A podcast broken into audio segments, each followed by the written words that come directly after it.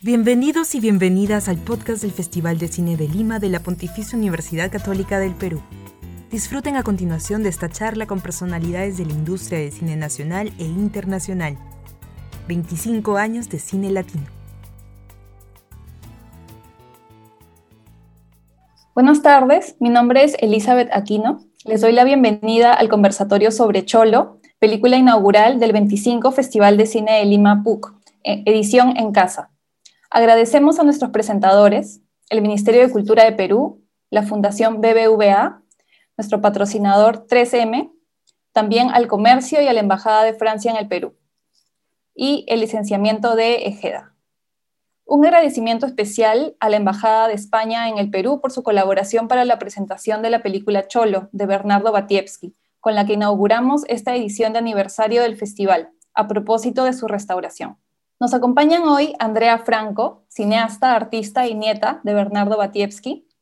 También Hugo El Cholo Sotil, leyenda del fútbol peruano y protagonista de la película, Juan Luis Pereira, renombrado músico peruano y fundador de la banda El Polen, que compuso la banda sonora de la película.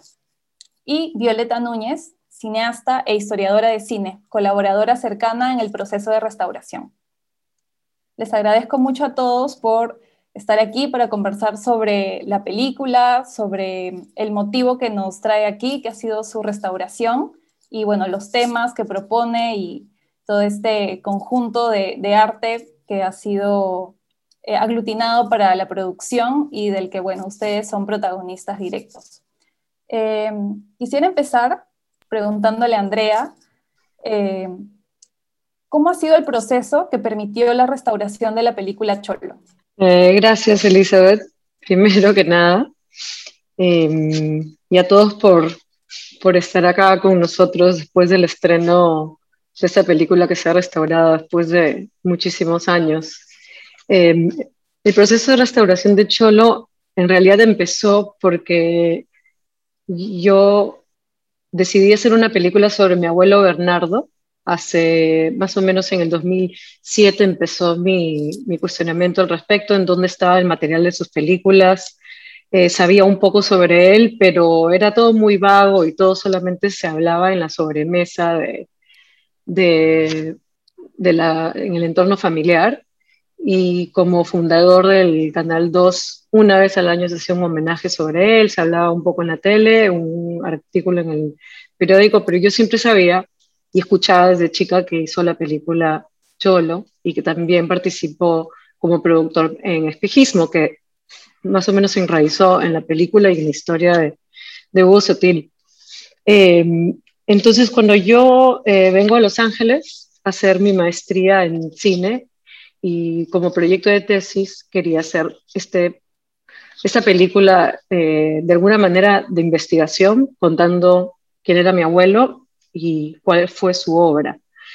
Em, en el proceso de hacer la película, obviamente estuve buscando mucho el material, pensando que lo iba a encontrar en Perú, pensando que estaba en una biblioteca, en una filmoteca, o tal vez en los archivos de un canal o en el canal 2 inclusive, y me di la sorpresa que no encontré más que cintas antiguas de tres cuartos, un DVD mal grabado que tenía mi abuela, mi mamá no sabía nada más que tenían muchas latas del material, todo el material que estaba en un depósito, pero todo este material estaba prácticamente, el 90% estaba perdido, donde no solamente habían eh, tal vez latas de cholo, pero también de espejismo, de cementerio de los elefantes, un montón de producciones que hizo mi abuelo bajo Procine.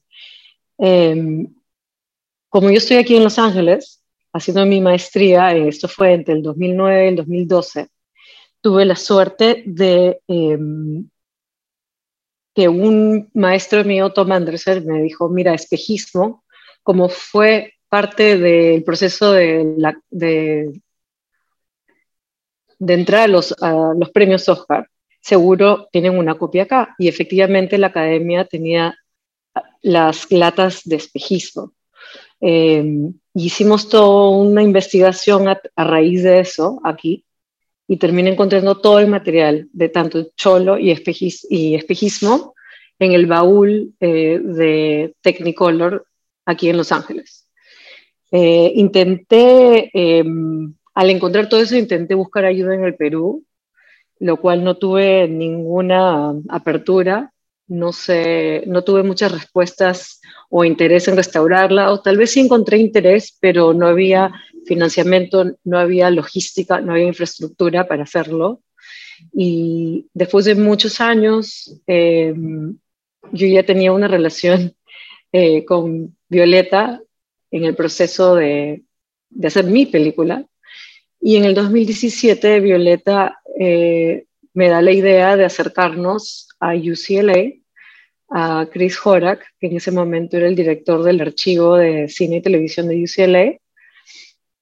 Y mágicamente en el 2017 nos abrieron, todas las puertas se abrieron y, y Chris Horak me dijo, trae todo ese material aquí, eh, porque está en el baúl de Technicolor y en muy buenas condiciones de archivo. Entonces todo ese material fílmico entra al, al programa de restauración de UCLA y deciden empezar con Cholo porque tenía el negativo original todo el material estaba prácticamente intacto. Eh, el material de espejismo fue algo más complicado porque no hay negativos, solo hay separaciones de color. Entonces fue muy rápido.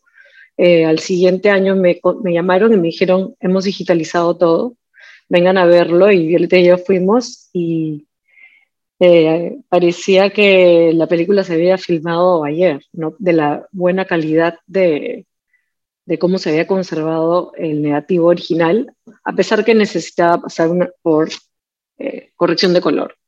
Entonces hicieron un, un, eh, un, esto, una restauración digital, no en analógica. ¿no? Em, y bueno, eso es, ese fue el proceso de, restaurarla. Sí, justamente, bueno, si han podido ver la transmisión en Facebook de la película, eh, notarán que la calidad de la restauración es altísima e impecable porque eh, quedan, digamos, los colores, las texturas, eh, toda esta representación gráfica de la ciudad y, y sus habitantes, realmente parece que se hubiera quedado viva en el fílmico, ¿verdad? Entonces ha sido, me imagino, un proceso eh, de, muy cuidado. Eh, y bueno, lo que primero, digamos, salta a la vista después de ver la película es eh, conocer cuáles fueron las motivaciones de Bernardo, tu abuelo, para hacer la película, ¿no? Cómo decide hacerla, cuáles eran sus objetivos con ella, pero también sus motivaciones artísticas. Claro, em, como muchos saben o algunos no saben, mi abuelo, Bernardo Batieski, fue el realizador de esta película como eh, idea original, director, producción. Em, mi abuelo Bernardo, la manera como surge la idea de hacer Cholo es porque, para comenzar, mi abuelo Bernardo era apasionado por el cine, por el arte, por la música, pero también por el fútbol. Eh, mi familia siempre escuchaba que era súper apasionado por el fútbol, no se podía perder de nada y también era muy apasionado por la tecnología y la tecnología audiovisual. Entonces quería conseguir el primer televisor a color para ver el partido a color. Eh, más adelante en su obra se ve que cuando hace, él realiza el, corto vía satélite con Robles Godoy sobre la transmisión del partido en vivo. Eh, y pues cuando era joven, él estudió en UCLA, curiosamente su película se restaura en UCLA, pero él estudió eh, ingeniería industrial, su era una familia de empresarios, pero cuenta mi familia que tomaba todos sus electivos en cine, en televisión, actuó, hacía castings. Y pues bueno, cuando vuelve al Perú se dedica a negocios de la familia, se vuelve un empresario siempre con este otro lado de él, con este deseo de hacer cine, de, innovar, televisión. Y antes de cumplir los 40 años, me parece, eh, o sea, bien joven, sufrió un ataque al corazón, me parece el primero porque eh, así fue también como, como él fallece en el 92. Y de ahí surge en él un deseo de decir, hasta ahora no he hecho cine, eh, voy a dedicarme al cine. Eh, y es ahí cuando él empieza a incurrir en esto, eh, le cambia la vida por completo y decide dedicarse a su pasión. Ahora, ¿por qué hacer la película Cholo? hay muchos niveles por los cuales él decide hacer esto. para comenzar, por su pasión por el fútbol, pero también, aparte de su afición al fútbol y estar siempre involucrado, era muy, era muy admirador de, Hugo Sotil. Em, él, en su punto de vista, para él, Hugo era un, en ese momento, ¿no? Hugo era un genio que todavía no había sido reconocido como para él debería serlo. Em, cuando sobresale y cuando surge Hugo con el municipal, él, para él, él era un genio. Me parece que decían maestrito, o, no sé si es algo de mi familia, pero que era una manera de hablar de, Hugo y quería que resalte y se le mete a la cabeza esta historia de hacer una película con Hugo, sobre Hugo y sobre su historia.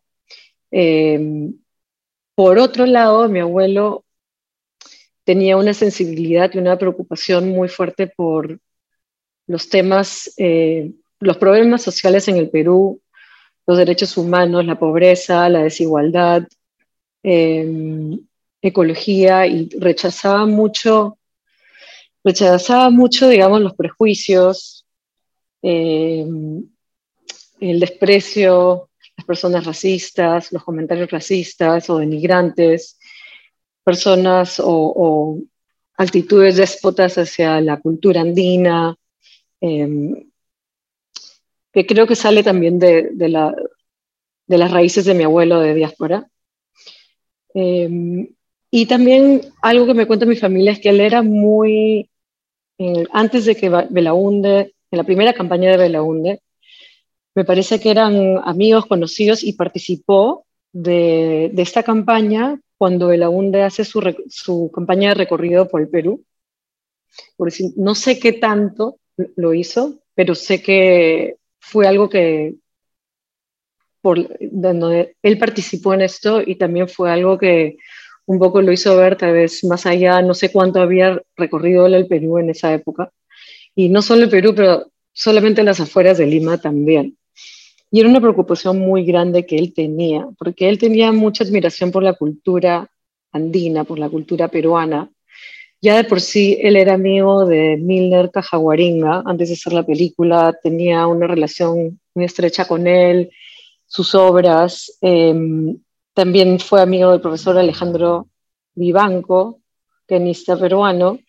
Les invitaba a casa a hacer conciertos y así. Em, y mi abuelo también siempre ha sido describido como un loco, como un demente creativo, donde, donde pensaba fuera de, de lo convencional, de crear cosas nuevas, de innovación, de juntar a gente que tal vez nunca se hubiera juntado, de jalar de acá y de por allá y crear algo nuevo, pero también muy aficionado, también muy preocupado por la idea del mestizaje. Y yo no viví en esa época, pero lo que tengo entendido de, traer em, y reivindicar la cultura andina, la cultura peruana en todos sus en todas sus ramas y, y, por, y también de la palabra cholo, ¿no? Em, una, una anécdota de mi familia es que, y hablo en terceros porque no, yo no estaba presente, pero solo el acto de hacer una película que se llame Cholo y tener publicidad por toda la ciudad, por todo el Perú, eh, con esta palabra, un poco dándole otra, otra energía y dándole el, otro lugar, que también lo podemos ver en la película, ¿no? El abuelo de Hugo en la película al final nos le da esta lección de, de esa palabra y, o, o, tal vez quiere, quiere cambiarle el significado de algo despreciable a algo totalmente orgulloso y, rico. Entonces, esas son como un poco las tres, las motivaciones de mi abuelo de no solo hacer cholo, pero esa fue la primera película que él decide hacer, ¿no? Cuando decide incursionar en el cine que siempre lo quiso hacer. Sí, tal como dices, eh, hay, un, hay un espíritu de como fusión total en la película, ¿verdad? Como integrar, fusionar, aglomerar talentos, eh, mundos, ¿no? De, si lo comentabas, ¿no? El mundo andino, el arte andino, eh, también la música con influencias andinas, el fútbol, ¿no? dar a entender también que lo cholo es justamente esa capacidad de integración de, dos mundos distintos y, una riqueza maravillosa en medio, ¿verdad? Justamente, eh, y esta capacidad aglutinadora, integradora, hizo que tantas personas, no actores, actores eh, y, figuras mediáticas del momento eh, integraran esta película, ¿verdad? Y creo que eh, es un honor tener aquí al señor Hugo Sotil, eh, que, bueno, un legendario futbolista peruano que nos acompaña y, que protagonizó la película en un momento clave de su vida también. Eh, así que quería, quería bueno, empezar preguntándole cómo conoció usted a Bernardo Patievsky. cuéntenos tal vez cómo, cómo fue que él le propuso protagonizar la película, eh, ¿Cómo recuerda ese momento? Bueno, muy, buena, muy buenas tardes a, a todos los que en estos momentos nos encontramos. En verdad, pues al señor Batieski eh, lo llegué a conocer porque en ese tiempo nosotros jugábamos o entrenábamos en lawn tenis. Era un campo deportivo, un club, en el cual estaba muy cerca de un negocio que él tenía que se llamaba El Tambo. Y él era muy amigo de Tito Drago, de Alberto Terry. Y como e, ellos estaban en el ambiente del fútbol, le hablo por, por los dos que acabo de mencionar. Ya conmigo, ellos tenían una amistad futbolera, como se dice, ¿no? Y el señor que siempre asistía a los entrenamientos donde yo practicaba, ¿no? Y Tito Drago un día lo invita a los entrenamientos, porque el tenis pues tiene su, mismo nombre del club, ¿no? Tiene tenis, tiene distintos deportes, ¿no? Y nosotros entrenamos al fondo y lo invitó y veía que la gente me decía, Cholo, pásame el balón, Cholo, pásame el balón. Bueno, yo ya estaba acostumbrado que, que siempre me, me, llamaran por ese apelativo, ¿no? Hasta que un día me dice, me lo presenta, pues el profesor Tito Drago me lo presenta al señor Batisque, lo llegué a conocer, todas las tardes iba a vernos, y un día me, me cita pues a, a bar que tenía pues el tambo. Y ahí me hace la propuesta pues de la película. Como sabe, lo único que sabía era patearle un balón. No sabía nada de, de actuación, no sabía. Así que me dijo, no, tú me explicó pues cómo era el guion, me presentó al señor Cajaguaringa y me y el profesor me habla y me dice pues que me va a enseñar a ser pintor. En el colegio no pintaba nada, le digo, profe, no te preocupes tú que solamente tu brazo va a salir en la película, me dice, o tu mano. Yo soy el que el que voy a hacer todas tus pinturas. Bueno, al final pues eh, lo acepté y, ahí tuve pues la oportunidad de, compartir eh, una amistad y trabajar con ellos pues con eh, el actor pues eh, Fernando Larrañaga, señor Romero, no sé su nombre que no me recuerdo, Hernán Romero, Hernán Romero y y en verdad una enorme satisfacción porque ellos fueron los que en cada cosa que yo hacía, ellos estaban a mi lado. Y eso me, permitió pues eh, desarrollarme un poquito, aparte de todos los nervios que tenía, pues no estaba acostumbrado a las cámaras. Al final pues eh, se hizo la película, señor Batíes, que para qué una bella persona. Tuve la oportunidad pues de, viajar con mi señora a Europa, cerca de mes, mes y medio, y conocer todo pues por, gracias a Dios, a esa película Cholo que, que en verdad pues eh, fue mi primera oportunidad de poder trabajar. Eh, en, lo que se refiere a, a, las películas, todo eso, ¿no? No sé, alguna pregunta que ustedes deseen, yo estoy a sus órdenes. Sí, claro. Muchas gracias, señor Sotil, por, por estos comentarios que, que, bueno, vamos a seguir conversando sobre justamente la, la parte en la que ustedes viajan y, y todas esas anécdotas que, que, ustedes tienen, ¿verdad?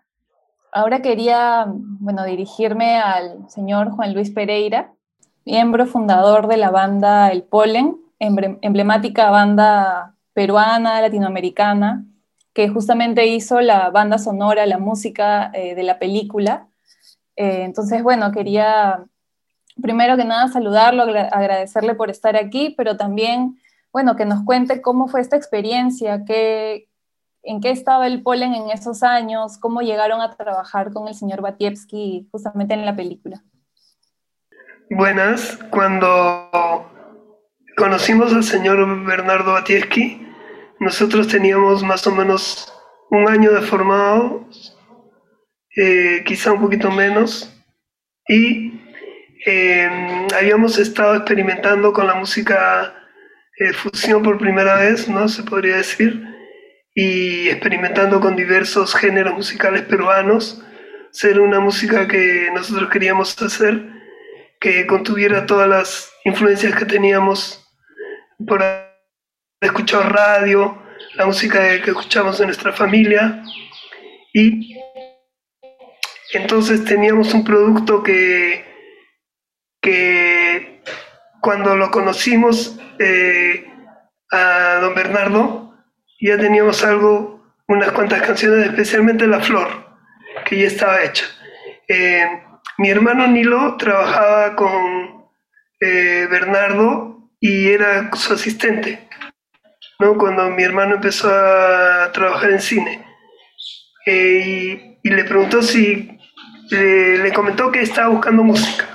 Entonces mi hermano le dijo que tenía sus hermanos, valga la redundancia, que tenía un grupo musical, le explico un poco, ¿no?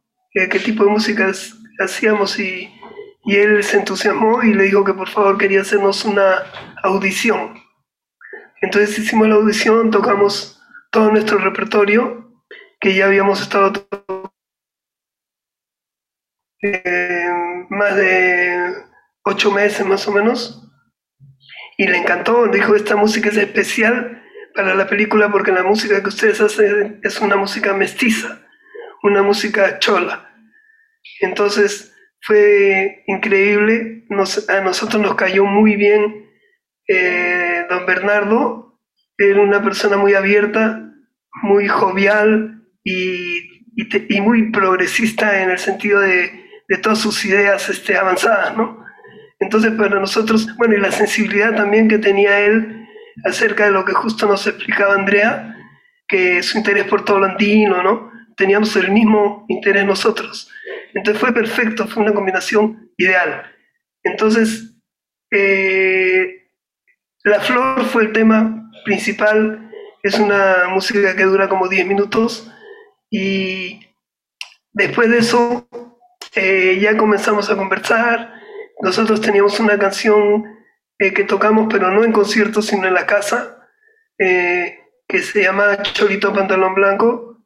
Le propusimos eh, esa canción para la película y nos dijo, perfecto, ¿no? La grabamos en el estudio eh, porque ya habíamos grabado todo el disco, pero esa canción se nos ocurrió al último proponerla y eh, la grabamos en dos horas más o menos. Fue una improvisación prácticamente, donde yo tuve la oportunidad de tocar por primera vez en mi vida violín y piano cola. Y quedó muy bien ahí en los montajes, ¿no? Entonces, este, eh, ese fue un poco la experiencia que tuvimos al hacer la música. Después también mm, quería algo que fuera como para la etapa en que Hugo estaba en Londres y, justo teníamos uno de los integrantes de esa época que tenía una canción en inglés y así que le hicimos un arreglo psicodélico y quedó perfecto para la película. Eh, bueno, tengo mucho más anécdotas que contar, pero ustedes me preguntarán. Claro que sí. Sí, bueno, eh, y además cabe mencionar que recientemente se eh, publicó la versión remasterizada del disco, ¿verdad? A propósito de, bueno, de, este estreno y, también para que, para que lo tengan en cuenta, ¿verdad? Porque es un disco de principio a fin eh, singular, maravilloso, realmente. Gracias. Que, bueno, lo recomiendo muchísimo. Y y bueno, sí, continuaremos conversando porque hay varios temas todavía para tocar. Eh, pero ahora quería darle la palabra a Violeta Núñez, que es, bueno, como ya lo comenté, cineasta, historiadora del cine, que estuvo muy cerca de Andrea en el proceso de restauración, eh, como Andrea lo ha, comentado.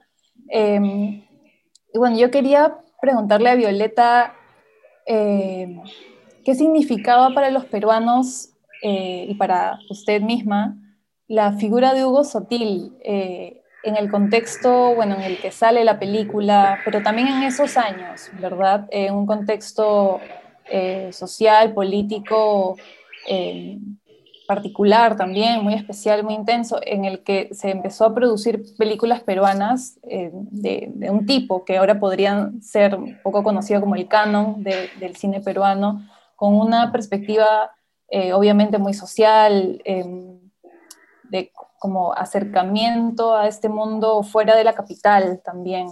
Eh, entonces, bueno, ¿qué nos podría comentar usted, Violeta? Gracias.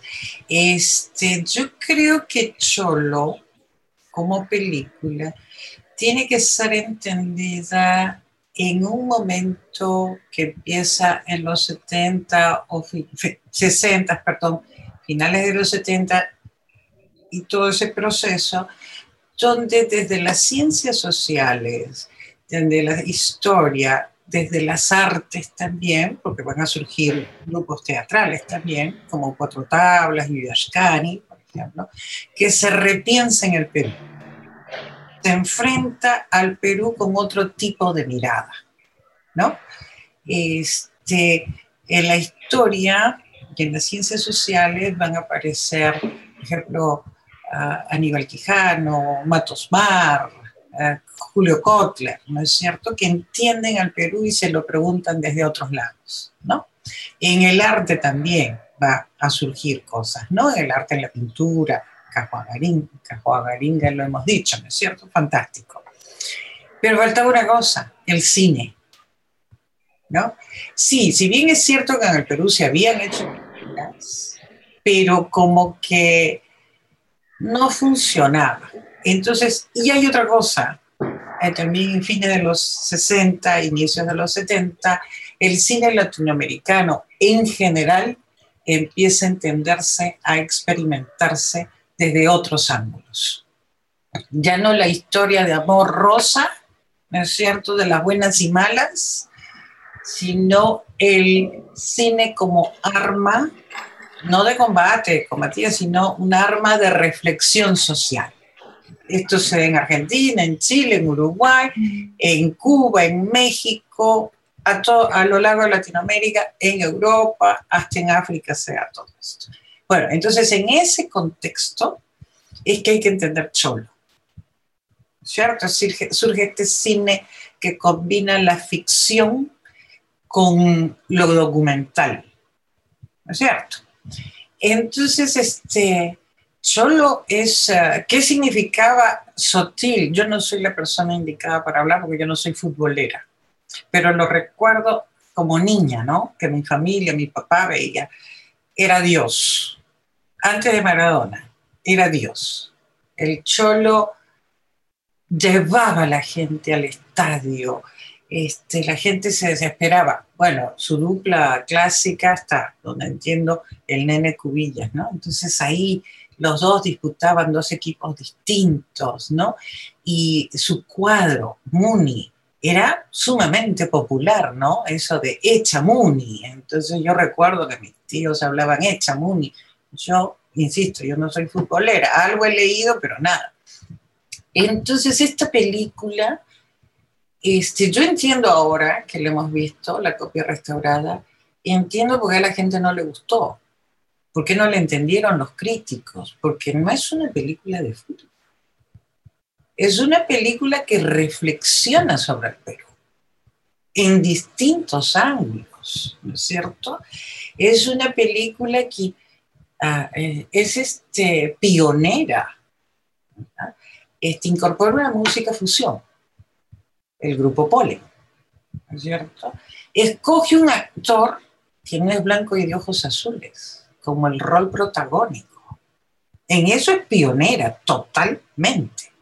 ¿no? Escoge a un mestizo migrante, que, que ese era el nuevo tipo de limeño que se empezaba a forjar, ¿no? Que la gente se podría quejar, todo, pero ese era en el escenario limeño, los que más eh, tenían, empiezan a tener presencia, ¿no es cierto?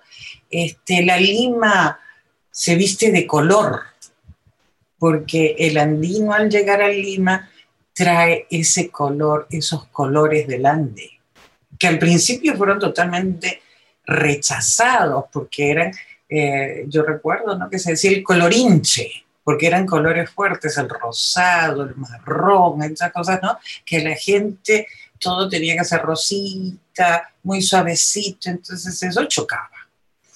Pero indudablemente no es una película de fútbol, es una película que totalmente vigente para el día de hoy. Es una película que nosotros tenemos que entender más allá del hecho cinematográfico. Si nosotros nos quedamos con el análisis eh, de la película género o si voy a la actuación, que podemos reconocer que hay fallas en la película, yo las acepto, pero tenemos que enfocarla en este nuevo cine latinoamericano que tanto se luchó, ese cine de reflejo de la realidad, ¿no es cierto? Es un cine que combinaba desde el neorealismo, lo político, lo social, el gusto, qué sé yo, la música. Y entonces esta película conjuga todos esos elementos. Y ahora, si nosotros la vemos con esos ojos, la película es realmente, y lo digo convencida, es una joya. Si el señor Batieski, si Bernardo, en vez de estrenar la primera, hubiera ido a festivales de cine en ese momento, eh, en Chile, ¿no? Que se daba el, festival, uno de los festivales, porque todo esto es previo al golpe, después ese festival se va a La Habana, ¿no es cierto? Este, hubiera causado. Porque en ese momento Solana y Guetino hacen este, La Hora de los Hornos, por ejemplo, que es otro tipo de reflexión, ¿no? Es una película que pareciera que Bernardo Batieski ha visto a Chris Maker porque ahí está, conversando con Andrea, decíamos, no creo que lo haya visto, pero pareciera que tiene esa influencia, ¿no?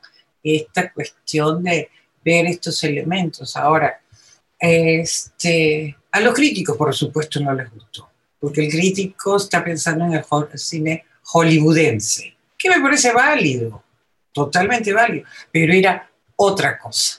Más se enfocaron en ver los defectos de actuación, en que la película era muy chata, muy plana.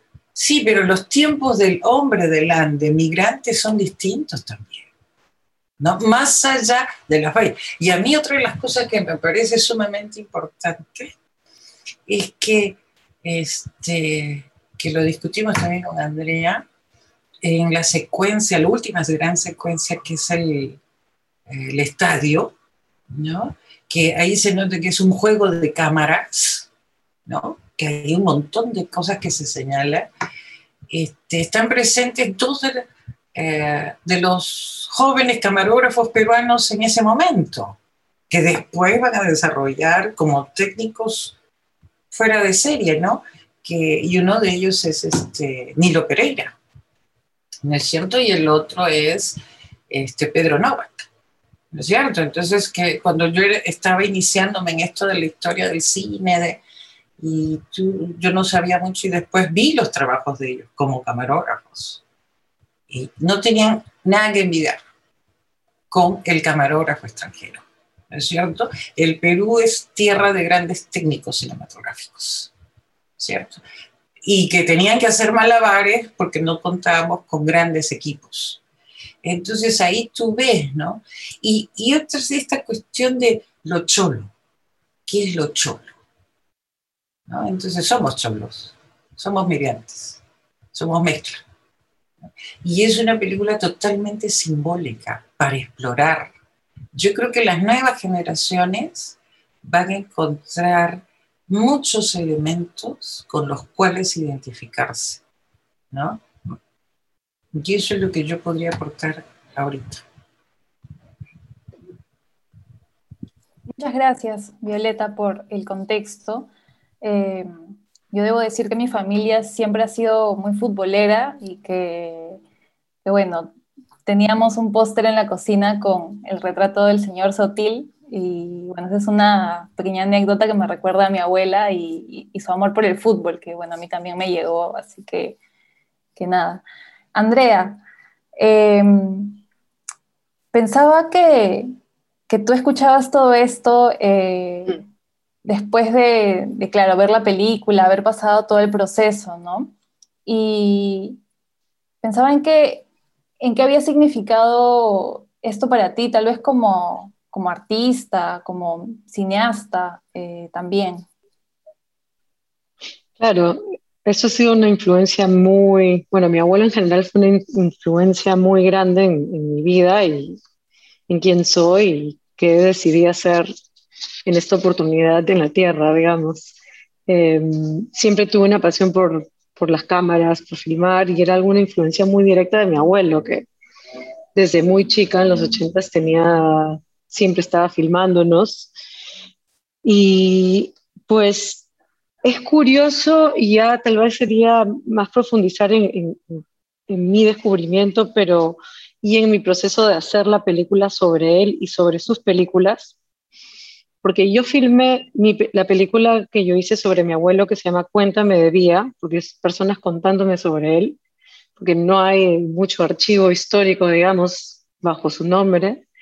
Em, yo filmé eso primero y luego yo encontré el material de Cholo, de espejismo y película, otras películas, y encontré muchos paralelos entre lo que yo había filmado retratando a mi familia y a mi abuela, hablándome de él, y dentro del, de, ese mundo y encontré muchos paralelos. Y ese proceso para mí fue darme cuenta que de alguna manera yo sentí de una manera muy, en un nivel energético que me pasa un poco la valla, mi abuelo hacia mí. Em, siempre tuve interés, esos intereses en mi obra, en los temas de desigualdad y tal vez mis preocupaciones siempre han sido muy similares a las de mi abuelo, a pesar de que yo las he descubierto con el tiempo. O tal vez escuchar hablar de él y yo le tenía tanta ilusión que tal vez quise adoptar esto que hablan de él. Tu abuelo no era amigo de todos, tu abuelo tenía amigos que eran curas que venían a visitarlo y una familia de la sierra que los ayudó a rescatar eh, y mandarnos comida, vinieron a... Todas estas historias a mí me... Siempre tuve esa sensibilidad también. em, y, sobre todo su, su, pasión por la música y el cine y, el arte fueron muy importantes en mi vida y, em, se ve un poco, lo vi en su película porque como dice Violeta, eh, y era una cosa que decía mi abuelo. Me parece que mi mamá me contó y también luego estuvo en cierta publicidad de, la película que decía, em, no es solo una película de fútbol, es algo más. Eh, y cuando yo filmé mi película, mi abuela me lo lee y me decía, el algo más no lo entendieron. Eh, pero que él siempre repetía eso cuando le preguntaban por qué no hay más fútbol. Es una, no es solo una película de fútbol, es algo más. Eh, y eso fue una influencia muy grande para mí, para, para, es una reflexión del arte y del cine. Lo que estás viendo no es lo que es y hay muchas otras capas. Eh, pero definitivamente yo encontré también mucho material de fotos que él había tomado, tal vez en esos viajes de Belaunde, no estoy segura, eh, de basura por toda la ciudad, de, falta de infraestructura, de cómo vivía la gente. Y siempre es algo que me ha interesado, aparte de obviamente mi incursión por el cine y luego por el arte también, mano a mano. Em, hay algo que hablamos con Violeta, que era como la película fue, era como los pensamientos de Bernardo plasmados sobre la historia de, del Cholo y un poco Bernardo en el cuerpo de Hugo y Hugo en el cuerpo de Bernardo y, y cómo al final es una representación de, de una película de autor y, y, cómo tratamos un poco de, sea con el cine documental con el cine de ficción, con nuestros personajes, tratar de, transmitir eh, algo que queremos decir, algo que queremos eh, mostrar y, algo que nos preocupa o nuestra sensibilidad.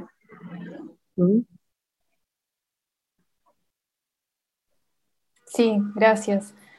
Eh, y bueno, una pregunta también ahora para el señor Sotil. Eh, nosotros, bueno, nos comentó que su familia, eh, la familia de usted era de Ica y con raíces andinas, ¿verdad? y que por eso lo motivaba especialmente escuchar la música del polen. Eh, ¿Qué significó para usted hacer este proyecto con el señor Batievsky? Eh, ¿Cómo fue además conocer al señor Juan Luis, escucharlo? Eh, coméntenos tal vez algo del rodaje en Europa, ¿no? que, hemos visto que ha sido casi como un documental por la manera como se, cómo se ve usted en, las ciudades, interactuando con, con, las personas que estaban ahí simplemente, ¿no? A ver eh, qué recuerda de esos momentos. Bueno, cuando yo llegué a Lima, prácticamente pues eh, para mí todo era nuevo, ¿no? Llegar a un sitio, a un barrio muy popular como es La Victoria, para mí fue muy... Yo tenía pues 11, eh, 12 años cuando llegué. Llegamos a, llegamos a Lima a buscar un mejor porvenir. Pero ahí, ahí aprendí a, convivir con gente. Se comentaban que gente muy mala, gente, pero no. Había gente morena, gente de todas las razas y en verdad me acostumbré a convivir con ellos. Así que en ese sentido yo me sentía eh, muy, muy feliz, ¿no?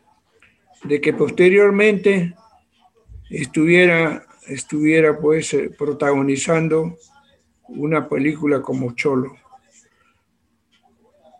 Tuve la suerte de conocer a, el grupo Polen, ahí en Barranco, donde varias oportunidades pues, me llevaba el señor Batieski a escuchar su música, a conocerlos a ellos y en verdad eh, encantado de, de, volverlos a ver o volver a ver este gran amigo que era un grupo que siempre paraba muy unidos. Y cuando me dice el señor Batieje para, para protagonizar esta película, yo no sabía eh, nada de lo que es el cine, pero como me arriesgué, me arriesgué a, a, todo lo que se me a mí, cuando me dijeron para ir a Barcelona, yo nunca tuve miedo. Si tengo que, que ir al equipo más grande del mundo, yo no tengo ningún reparo. Entonces cuando me propusieron pues, hacer la película Cholo, sin saber leer ni escribir, yo la acepté. Pero a mi costado estaban grandes personajes, como el amigo, que tuve la oportunidad de, conocerlo, charlar, y conocer, pues, cómo se llama al señor Romero, al señor Arrañaga, y con toda la experiencia del señor Bernardo Batieski y con su señora esposa que siempre estaban a mi lado, y, y que quizá yo fui el causante de que esta película se demorara dos o tres años para, para que se termine. ¿Por qué? Porque el señor eh, o los camarógrafos se molestaban conmigo, pero la culpa no era mía, era culpa de la directiva que no me daba permiso para poder yo realizar pues la película. Y, así fue pues como eh, yo eh, fue la primera experiencia que tuve. Después hice dos películas más, pero no con el protagonismo de, la película Cholo. Como, como usted lo mencionó temprano, o mejor dicho, me, por parte de mis abuelos, todos eran de la sierra, ¿no? Yo era costeño porque yo nací en el mismo Ica, pero mis abuelos me acostumbraron a, todas las costumbres, pues comer eh, que nosotros le llamamos cancha, ¿cómo se llama? ¿Cómo? Cancha, maíz. El maíz, claro, el maíz, el maíz entero, el maíz molido, eh, a comer eh, la quinoa, todo eso. Por eso he salido un cholo fuerte, ¿no? Que hasta ahora, gracias a Dios, pues ya con más de 70 años todavía me sigo manteniendo. Y es así como he convivido con, con toda esa responsabilidad de, tener ahora cinco hijos, siete nietos y, y una enorme satisfacción de poder, poder compartir con, todos ustedes. Hugo, ¿y en Europa cómo fue el viaje a Europa? Eh, ah, en el viaje a, a, Europa para la película. Claro. Eh, ¿Qué hiciste? ¿Dónde fuiste? Cuando el señor Batías que me dice para ir a, Europa, no sé cómo hizo el señor Batiesque, pero el campeonato seguía, se seguía jugando aquí en Lima, Perú. Y yo tenía que estar dos meses fuera de, de Perú. Así que señor Batíes, que pues era muy querido, eh, la gente municipal lo adoraba y tenía grandes amigos como el profesor Roberto Tito Drago, que en paz descanse, señor Alberto Terry, y tenía conocidos pues como señor Fernando Larrañaga, eh, señor Hernán Romero, que también era, le gustaba el fútbol cuando me dicen para hacer la película con el señor que en este momento no me recuerdo, el señor también era, no era peruano. Y viajamos los tres, pues. Y, llegamos. Porque no estaba mi abuelo. ¿Mi abuelo no estaba en Europa contigo? No, no, él se quedó acá en Perú Casualmente, cuando estuvimos en, en Europa, todos los días me llamaba el señor Batiste, ¿cómo estás hijito? ¿Cómo te sientes? Yo tengo una anécdota pues con, con mi señora, ¿no? Un día estábamos en Inglaterra y le dice, Mina, mi señora me dice, ya vamos a levantarnos para tomar desayuno. No, todavía está oscuro, le digo. Una hora más, dos, tres horas más, vamos, vamos a tomar desayuno. Y seguí oscuro. Cuando al final ya me levanté, veo la hora, eran las dos de la tarde. ¿Qué pasaba? De que el invierno allá es muy crudo y, todo estaba oscuro. Ya no fui a tomar desayuno, sino fui a almorzar. Son cosas, pues, primera vez que yo viajaba a Europa y, en verdad, pues, tuve muchas, muchas anécdotas. Pero cuando yo viajé, no, en el aeropuerto Jorge Chávez había cualquier cantidad de gente, pero la mayoría no era no eran todos lo que le gustaba el fútbol, sino que gente que ya en los diarios salía de que yo iba a hacer una película. Y me despidieron como si yo fuese, ¿cómo se llama? Una ley de Long, Tony Curtis, y era un cholo más, mira.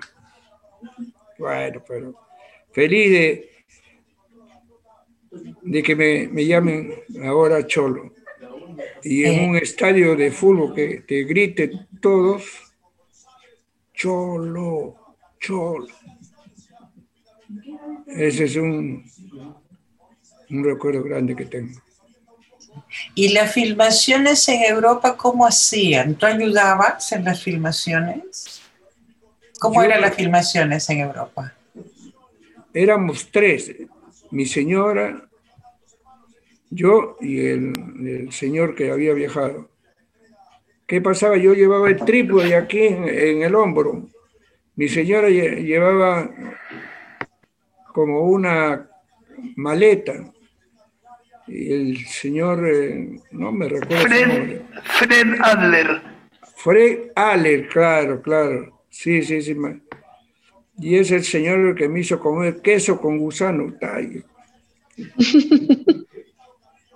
Pero en verdad, pues, eh, como lo comento nuevamente, señor eh, que todos los días me llamaba para saber cómo estaba, si, me gustaba la comida.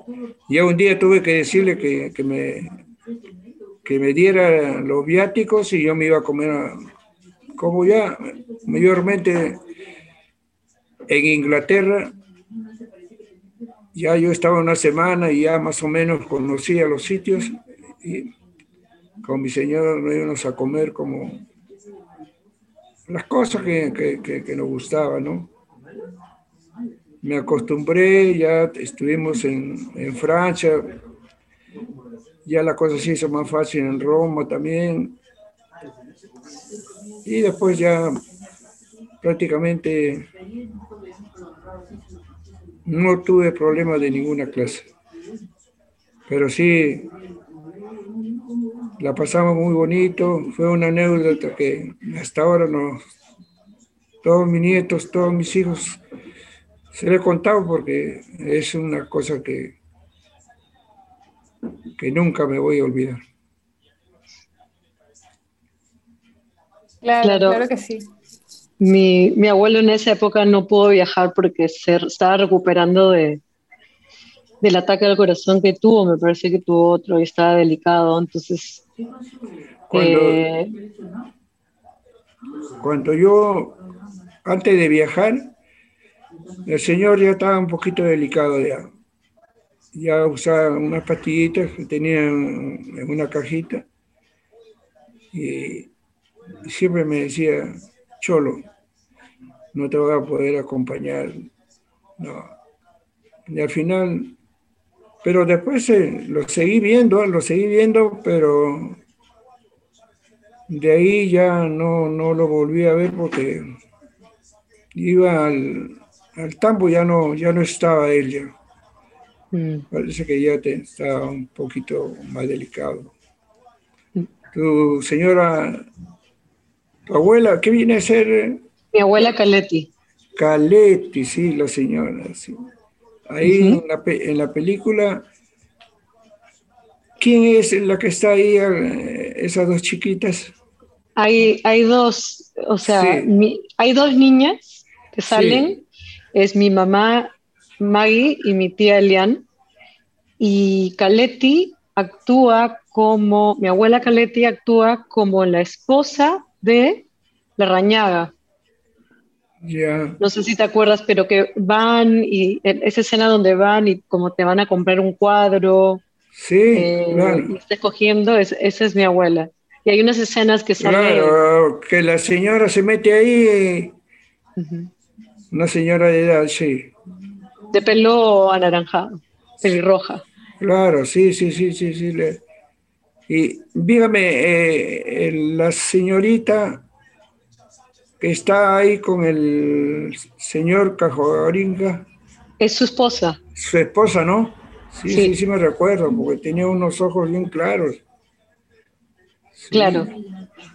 O sea, Milner Cajaguaringa en la película actúa como tu hermano mayor, que, ¿no? Y su esposa... Em, cuñada. Es tu cuñada.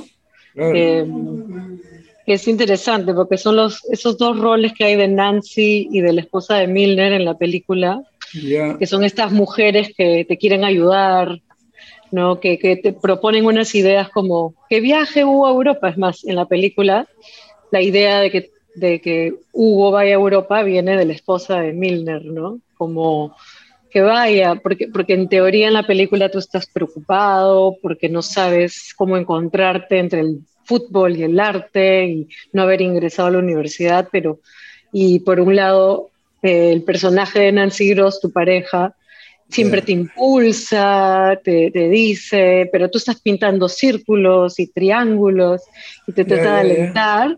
Y es tu cuñada la que dice que vaya a visitar al abuelo, que vaya a viajar. Entonces, a mí me parece súper interesante el rol de la mujer en la película también como, como esta otra voz femenina que presenta unas ideas un poco nuevas o alentadoras o no, de, tal vez de madre, ¿no? Como, como querido. disculpa. Y dime. el señor, el señor Cajaguaringa falleció, me dice? Sí, sí. En el 2017. En 2017, sí, sí, algo me enteré, mira.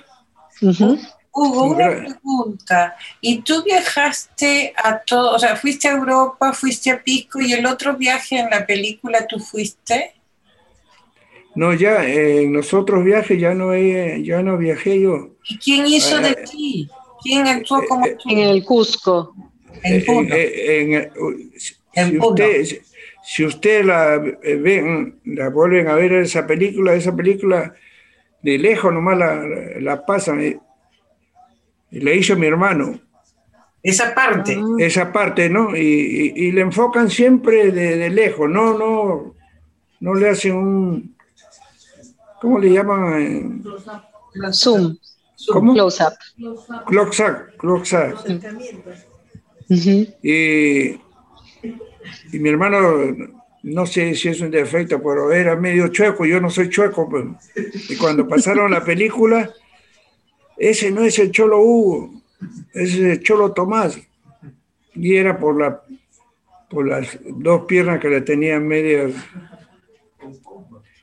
Y la gente de ahí, pues, eh, de mi barrio en especial, que, que no, nos conoce, ¿no?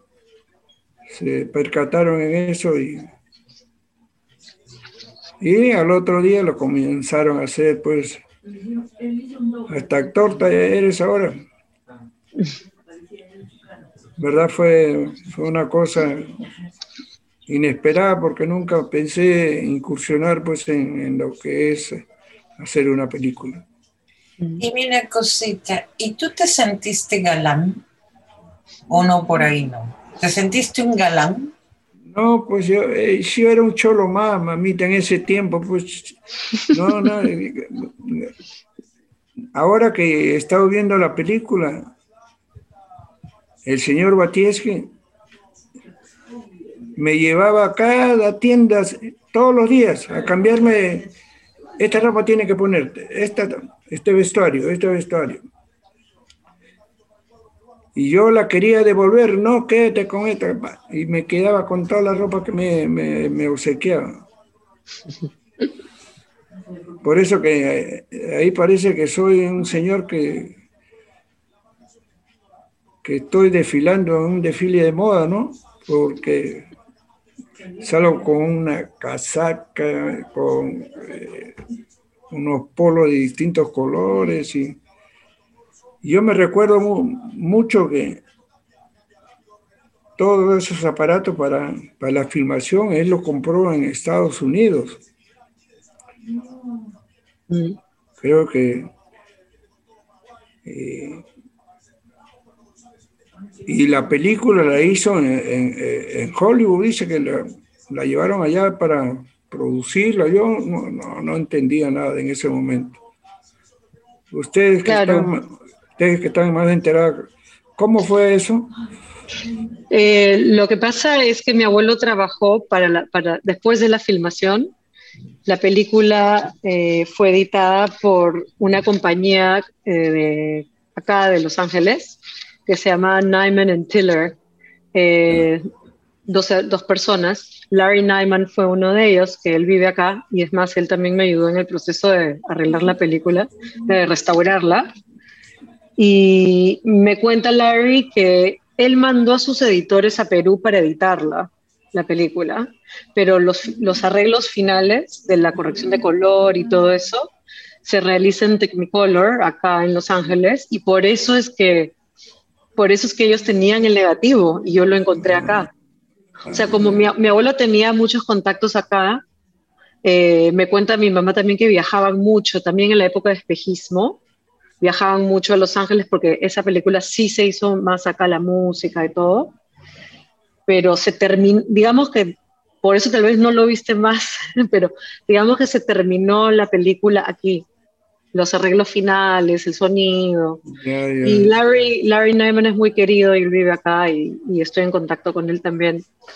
Eh, que es más, eh, quería de repente preguntarle a Juan Luis em, sobre cómo o sea, ¿qué significó para, para ustedes como banda hacer el proyecto? Porque tengo entendido que ustedes estaban, ensayaban y, y, mi abuelo les había dado un cuarto para ensayar en la casa de Barranco, ¿no? Donde editaron la película.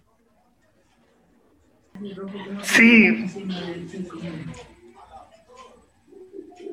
Para nosotros, bueno, significó algo eh, muy importante porque en el momento que nos llamó, nosotros todavía no pensábamos grabar el disco, ¿no? Incluso eh, estamos eh, compilando opciones, composiciones para hacer el disco, pero eh, cuando nos llamaron fue muy importante porque pudimos plasmar, el disco y eh, grabarlo en un buen estudio con un ingeniero que era ingeniero Gerard Nickau, un señor alemán, que era el único que era ingeniero de sonido, un capo, capo. Incluso quiero contar una anécdota muy importante que acá, que quizá no se las he hecho antes, pero en un concurso en Alemania de grabaciones en cuatro canales, porque en esa época Virrey solo tenía cuatro canales. Y él ganó el, primer premio con, la, con el disco Cholo, como grabación, ¿no?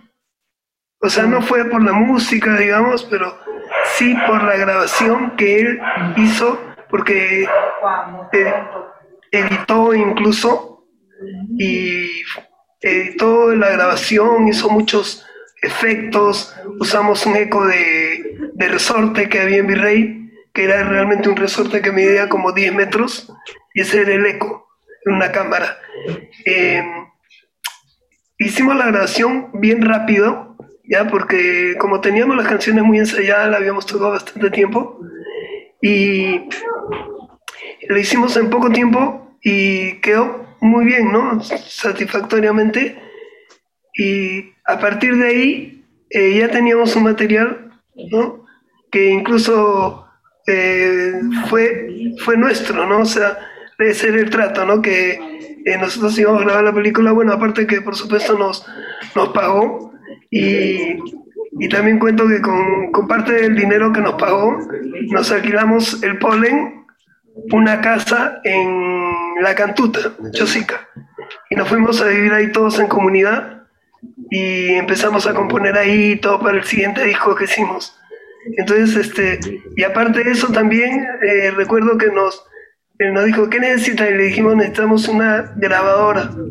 Y nos dio una grabadora eh, acá hay de dos canales donde se podía montar. Entonces también ahí experimentábamos, hicimos composiciones y como dijo este Andrea, eh, le dijimos, este, necesitamos una casa, un local para poder ensayar, ¿no? Fue eso un par de meses antes de grabar el disco y nos dijo acá, en el Puente de los Suspiros, tengo un lugar donde ustedes pueden este, tomar ese cuarto, un cuarto enorme, ¿ya?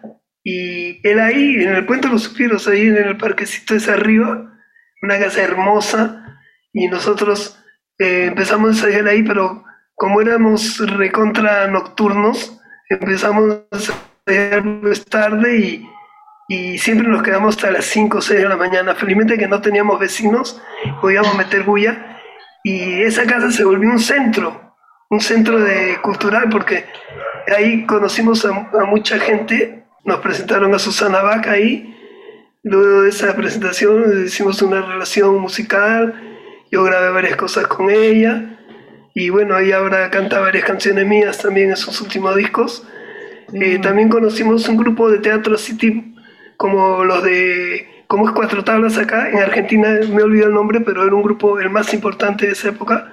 También llegaron a la casa. Eh, el profesor Alejandro Vivanco, que don Bernardo nos los, nos los este, puso como asesor musical, eh, nos daba clases de, de música, mi hermano le daba clase, clase de quena, eh, con partitura y a mí me enseñó un poco de guitarra yacuchana. Tuvimos unas, unas ocho clases más o menos. Y bueno, yo recuerdo también como anécdota que venía eh, don Alejandro, eh, a las 11 de la mañana nosotros estábamos durmiendo. Y yo llegaba y se mataba de risa, ¿no? Y bueno, y a veces incluso olía algunos olores extraños para él, pero como era muy abierto, este, se mataba de risa, ¿no? Y fue muy lindo la experiencia con, Alejandro Vivanco nos enseñó mucho y grabó también el disco Cholo, La Esquena, que sale, la, la graba dúo con mi hermano Raúl. Y hay unas interpretaciones de él que son solo de él, ¿no? Como Paisaje de Quenas, por ejemplo. Eh, bueno, en esa casa hicimos muchas composiciones que no, fueron, no entraron en el disco, ¿no? Pero fue una etapa muy linda de nuestra vida, eh, esa casa. Esto lo recordamos. Claro, esa casa sale en la película también. Hay unas escenas que se graban por el, por el parque, es el Federico Villarreal, ¿no? Y esa casa me parece que está al frente. Y hay una escena donde se gana, que nos están celebrando que, que ganaron el concurso de, de, artesanías y yo me imagino que también ha habido sido esa recursiada de usamos esta casa para editar, pero también lo usamos para filmar la película y en este cuarto tengo que, que vivan, que ensayen y, y, cada vez que yo estoy en Lima y paso por ahí sé cuál es, es me parece que ahora es un centro cultural, ha, ha tenido muchas vidas, pero... Sí, sí, sí Sí, sé que en la película se ve casi no hay árboles, está un poco, las cosas están un poco diferentes, pero siempre me acuerdo de... Tenemos una sesión de fotos eh, que hicimos con Hugo, ¿ya? Mm. En, ahí en el parquecito y le voy a pasar unas fotos. Y también otra sesión bueno, desgraciadamente solo tenemos los contactos pequeñitos, pero se pueden ampliar, que en el techo de la casa. Ah, Emilio Hernández nos hizo, sí, nos hizo una sesión en el techo. Sí, bueno, al fondo de la casa eh, estaba la moviola donde editaban la película también, una parte de la película. Entonces, está Pedro Neira. Y bueno, fue increíble. Sí, yo creo que eso es lo que se refería en que parte de la película se editó o se terminó de editar en Lima y luego pasa la postproducción a, a Los Ángeles. Ajá, em, Yo tengo una, retomando un poco con, con, Violeta, y después de haber escuchado a, a, Hugo y a Juan Luis, y bueno, Andrea también, mencionar a tantas figuras importantes de la, de la cultura de nuestro país, diversas además, y, hablar de esta casa, ¿no? de, de, que es ahora un centro cultural, eh, pero también de la ciudad, de cómo se ven Lima, nuestra gente, incluso cuando van a Pisco, cuando van a Puno. Y, eso me llevaba un poco a pensar en que estas imágenes, si no las cuidamos y preservamos, estas imágenes todos los, y todos los recuerdos que evocan corren el riesgo de perderse, ¿no? de, de olvidarse más, que de, perderse. Y, y, bueno, ahí pensábamos un poco en la importancia de preservar la memoria audiovisual del país, ¿verdad? Eh, que es un tema que además eh, tú has trabajado, Violeta. Sí, fíjate, hay que tener en cuenta una cosa, ¿no? En la cultura humana, desde que empezamos a hablar de que eh, la civilización humana, ¿no? Ha efectuado productos culturales de distintas índoles, ¿no es cierto? Este, y ese es el legado desde hace 5.000 años, 6.000 años hasta la actualidad, ¿no? Que pueden ser según el tipo de cultura, según el espacio geográfico, huacos, telares, este, edificios, partituras, qué sé yo, ¿no? Y es la obligación de nosotros hoy, del Estado y de la sociedad civil trabajando en conjunto, la preservación de esa memoria cultural en general y en lo que se refiere al cine, la imagen en movimiento, cualquiera que sea su soporte, se puede ser eh, celulosa, este, analógico, digital, cualquier, hay una obligación de preservar esa memoria. ¿Por qué? El gran eh, hecho cultural, social, artístico del siglo XX es el cine. Entonces existe una obligación. El cine tiene una impresión de realidad, parece que es real, no solo en los documentales, de la ficción también, ¿no? Porque tú cuando filmas una película, no necesariamente cholo, hay muchos ejemplos, tú utilizas las calles de esa ciudad.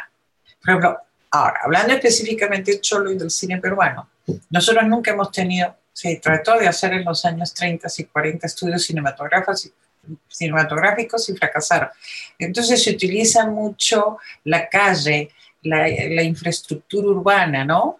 Para como para filmar las secuencias que el director necesite. Por ejemplo, este, pueden los de Barranco, van a ver un barranco que ya no existe de esa manera. Este, ¿Cómo se vestían los limeños? ¿Cuál era la moda? Este, la música. ¿Qué tipo de música escuchaban los limeños? Bueno, ahí está el polen, ¿no es cierto? Revolucionario, fusión, qué sé yo que rompió, que enseñó, ¿no? Después, ay, va, todo el mundo sigue al ¿cierto? Entonces, este, no solo se debe preservar las películas, la preservación de la memoria fílmica implica estudiar la historia, ¿no? Y dentro de la historia, las biografías de cada personaje, de cada camarógrafo, de los luminotécnicos, del vestuarista. Significa preservar el vestuario, significa preservar fotografías, guiones, este, significa preservar las salas de cine, significa, si tú quieres y se entiende más ampliamente, significa los boletos, los flyers, ¿correcto? Preservar la memoria fílmica hasta significa eh, preservar, cuidar, restaurar, qué sé yo, los uniformes que utilizaba la gente que atendía en las salas de cine. Entonces el concepto preservación de la memoria fílmica o preservación de la memoria audiovisual en el mundo y específicamente la peruana significa todo eso. No tenemos que limitarnos a solo pensar en las películas. Claro está que son lo fundamental, ¿no? Que es lo más visible. Porque el cine, y eh, todo el mundo lo sabe, aparte de espectáculo, es un documento histórico. ¿No es cierto? Es el libro. Por ejemplo, este, y esto lo cita Mar Ferró, ¿no? Cuando Varsovia es destruida en la guerra, la Segunda Guerra Mundial, se utilizaron los documentales y noticieros para intentar reconstruir algunas partes esenciales para su historia. Entonces es el documento, así como tú buscas los planos, ¿no? El arquitecto busca el plano para ver, se utilizó el cine, la, imagen en movimiento. ¿Te? Tú quieres ver cómo este, era la Lima en tal fecha, qué avisos, qué cosas. Tú recurres a los documentales, recurres a la imagen. Yo no sé si esté editado o no, es lo que no, eso no me interesa a mí como historiadora, como que lucho por la memoria fílmica, no me interesa. No me interesa si la película es buena o mala. No me interesa de qué habla. Todo se debe preservar. Y eso lo dijo el fundador de, la Cinemateca Francesa, y a mí me dijo eso el doctor Reinel, ¿no? El que fue el director de la Filmoteca Universitaria, Cinemateca Universitaria, ¿no? Que se tiene que preservar todo. Entonces, y el concepto es amplio. Y preservar la memoria fílmica, audiovisual, le dicen ahora, estamos de acuerdo, pero es lo mismo, eh, implica una serie de cosas. Espero que social, cultural, políticamente tomemos conciencia de esto. Porque no es justo que Cholo y otras películas de nuestra historia estén deteriorándose día, día a día. Y cuando tú intentas este, abogar, ¿no? Y tocas puertas, no te toman en cuenta. Piensan que, ¿para qué? Se gasta millones, miles de millones de cosas, de dólares, ¿no? Y no se invierte en eso. Entonces eso se llama crimen, ¿no?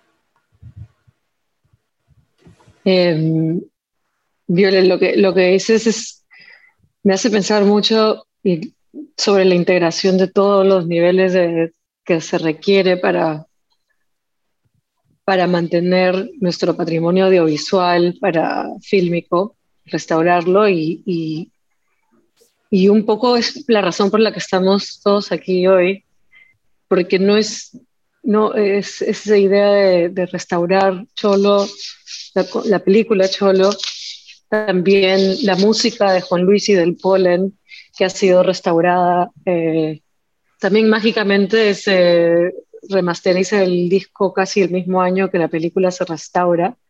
Y también la memoria de Hugo Sutil, ¿no?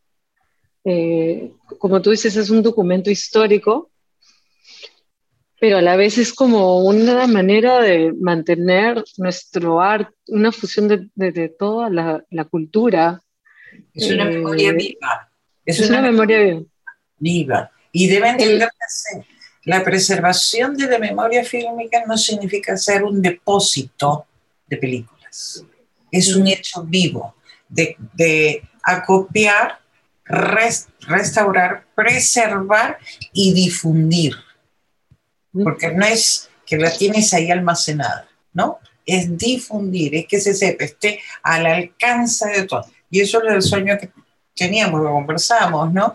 Que claro. sería lindo que se pudiera colgar en una web de acceso gratuito para todo el mundo. ¿Te das cuenta? Entonces siempre se piensa en eso. Y tú lo sabes, este, bueno, tenemos la suerte de estar en Los Ángeles, ¿no? En, la, en UCLA, el archivo de UCLA, que es abierto y gratuito. ¿Te das cuenta? Entonces, yo creo que hay que seguir esos ejemplos, ¿no? De, cosas abiertas, democráticas, que incorporen en vez que excluyan. ¿no? No es fácil. Se nos puede decir que somos un país pobre. Y yo discuto eso. Yo creo que no. que se deben reorientar los esfuerzos, aunar y reorientar los esfuerzos, porque hay muchísimo, muchísimo material, no solo en Lima, a lo largo y ancho del Perú. Y no solo películas, testimonios, el testimonio de... se está perdiendo. Se está perdiendo. Los cineastas de la generación del 60 y 70, ya muchos no están. ¿Te das cuenta? Entonces, no se les está eh, entrevistando, no se los está elevando. A mí me encanta, por ejemplo, en lo personal, está, está lindo que a Nora Disco le hagan homenaje, está lindo y los apoyamos y, las otras que también trabajaron detrás de cámaras, por ponerte ejemplo. Entonces, sus testimonios, ¿dónde están? No estamos haciendo eso. En camarógrafos, ¿te das cuenta? Eh, luminotécnico, qué sé yo, pero no solo los que hicieron cine, la gente que lo distribuyó, distribuidores. ¿Quién ha hecho una entrevista seria, por ejemplo? Ustedes saben que antes el cine se exhibían y los rollos, cuando se exhibían material fílmico, ¿no?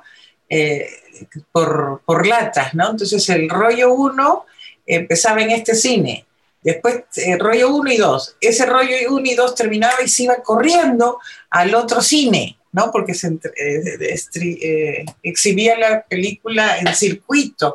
Bueno, esos eran los, este, en motocicleta. Los repartidores. Claro, el canjista, el famoso canjista, ¿ya? Donde existe una entrevista a esos canjistas. Eso es parte de la memoria fílmica. ¿Te das cuenta? No hay, no hay trabajos de eso. Entonces, eh, por eso te digo, es un, un concepto vivo e integral. ¿Te das cuenta? Hacer historia del cine no es analizar las películas Está bien, la crítica que la analice.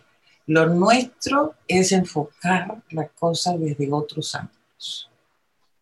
Y como un concepto ahí, nosotros, yo al menos sigo el ejemplo norteamericano, ¿no? Abierto para todo el mundo.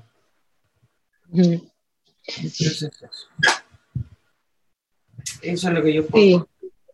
sí, yo creo que para cerrar lo que tú has dicho de, de la exhibición es una cosas más importantes y por eso una oportunidad como esta de haber pasado la película en, eh, de manera abierta, gratuita por Facebook, que se vea eh, en todo el mundo y ojalá tenga más repercusión para que se vuelva a ver, pero también para que haya acceso a muchas personas a accederla, tanto esta como otras. Em, y, la, y la, y la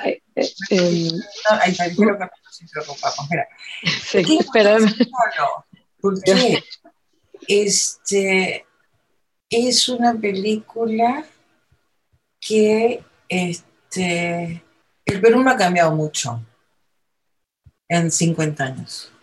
Es una película actual y vigente. Parece que ha sido hecha hoy, hoy en Perú, después de todos los problemas que hemos tenido ahorita. ¿no? Parece que sí, hoy. Entonces, es este, a mí me encanta, yo estoy encantada. Y, y, y, el Perú tiene, si se pudo hacer esta restauración, y tú lo sabes, Andreita, muy bien, es que este, algunos organismos internacionales este, generan etapas de, este, de financiamiento y de recuperar ciertas partes, ¿no? De la historia del cine latinoamericano o africano, qué sé yo. En este caso, UCLA, con, en comunidad con la Filmoteca Mexicana, la cubana, de la venezolana, la puertorriqueña, qué sé yo, y estaban haciendo un programa de restauración de películas latinoamericanas. Aunque Cholo no entraba por la fecha, ¿no? Porque era más para atrás, ¿no? Pero cuando hay voluntad, ¿no es cierto? Cuando hay voluntad, entra todo. Sí. Nosotros aprovechamos eso. Bueno, sí, y aparte, cabe mencionar que es esta cosa de restaurar una sola cosa y ya es, hay que verlo de una manera holística, ¿no? Eh, yo no sé si muchas personas saben que eh, la siguiente película que hizo mi abuelo, que es Espejismo, que la dirigió Robles Godoy, eh, ese guion también se trata de la historia de Hugo. Hugo, yo no sé si tú sabías esto, es más, pero la película empieza de una, con una familia que se está yendo de Ica a la ciudad, a la gran ciudad, ¿no? Eh, porque hay mejores oportunidades. ¿Y qué pasa en ese, en ese, momento? El hijo se escapa el último día a jugar su último partido de fútbol con sus amigos. Así empieza la película Espejismo. Me parece que el guion original de, de la idea de espejismo, este niño se llama Hugo, pero luego le cambian de nombre a Hernán para hacerlo un poco más estilo Robles Godoy, más eh, es, escondida las cosas. Pero mi abuelo quería hacer una película de los inicios de Hugo en Ica. Así empieza ese proyecto, ¿no? Y luego entra Armando y juntos crearon lo que es espejismo, que eso es otro mundo, pero la importancia de, de este linaje de, de, historias, ¿no? O sea, mi abuelo seguía fascinado, no le bastó con Cholo, tenía que contar algo más, tenía que hablar de, salir de Lima, hablar de, del pasado, y esa película obviamente nos, nos manda pre-Velasco y post-Velasco, pero es esta oportunidad de haber pasado Cholo como película de inauguración en el Festival de Cine de Lima es muy importante para la película, para mi abuelo, para mí, para mi familia, sobre todo dándole la importancia que yo siento que, se merecen las películas nacionales, las restauraciones. Em, Hugo, Juan Luis, mi abuelo, Bernardo, y, y también que sea de señal abierta, que tenga este acceso. A mí me parece maravilloso y queríamos junto con el Polen estrenar la película en vivo, eh, hacer algún arreglo musical, pero de alguna, de alguna manera las cosas se dieron como se han dado ahora y ha sido de manera digital. Ojalá se haya podido ver fuera de Lima, fuera de una sala, eh, con acceso a muchas personas más. Y, y es esta cosa de recordar, de recordar la película, de recordar quiénes somos, quién era, quién es Hugo, quién fue Bernardo, quién es el polen. Em, las generaciones nuevas tenemos acceso al Internet a encontrar, pero si no está ahí el material, hay que ponerlo ahí, ¿no? Y para mí, para, lo repito, para toda mi familia, es un honor poder compartir la obra de, de mi abuelo de la manera que se debió ver en cuanto a su restauración.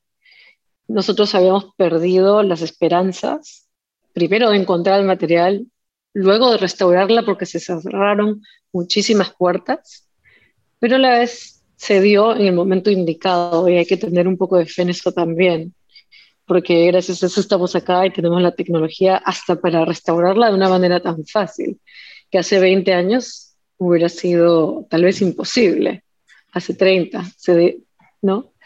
Em, yo creo que es muy importante recordar em, y, tener dentro de nosotros esta certeza y esta nostalgia por quienes somos y quienes fuimos. Así que bueno, gracias de nuevo al festival por, por esa gran oportunidad para que todos la puedan ver. Muchas gracias, Andrea. Muchas gracias eh, señor Hugo Sotil, al señor Juan Luis Pereira y por supuesto a Violeta Núñez por esta eh, gran conversación que podría seguir y continuar. Hay muchísimos temas que la película aborda, evoca, eh, y nos interpela en, muchos sentidos. Eh, así que los animo a seguir conversando sobre la película y a seguir viendo la programación del festival. nuevamente agradezco a quienes han participado de esta conversación ahora comentarle al público que esta charla estará prontamente disponible a través de la plataforma Spotify y los invitamos a todos a seguir las actividades del festival en esta edición en casa a través de sus redes sociales y su página web eh, www.festivaldelima.com para conocer toda la programación de conversatorios y por supuesto ver las películas que son lo más importante. Les agradezco muchísimo a todos ustedes y pues seguimos conversando. Un gusto, gracias.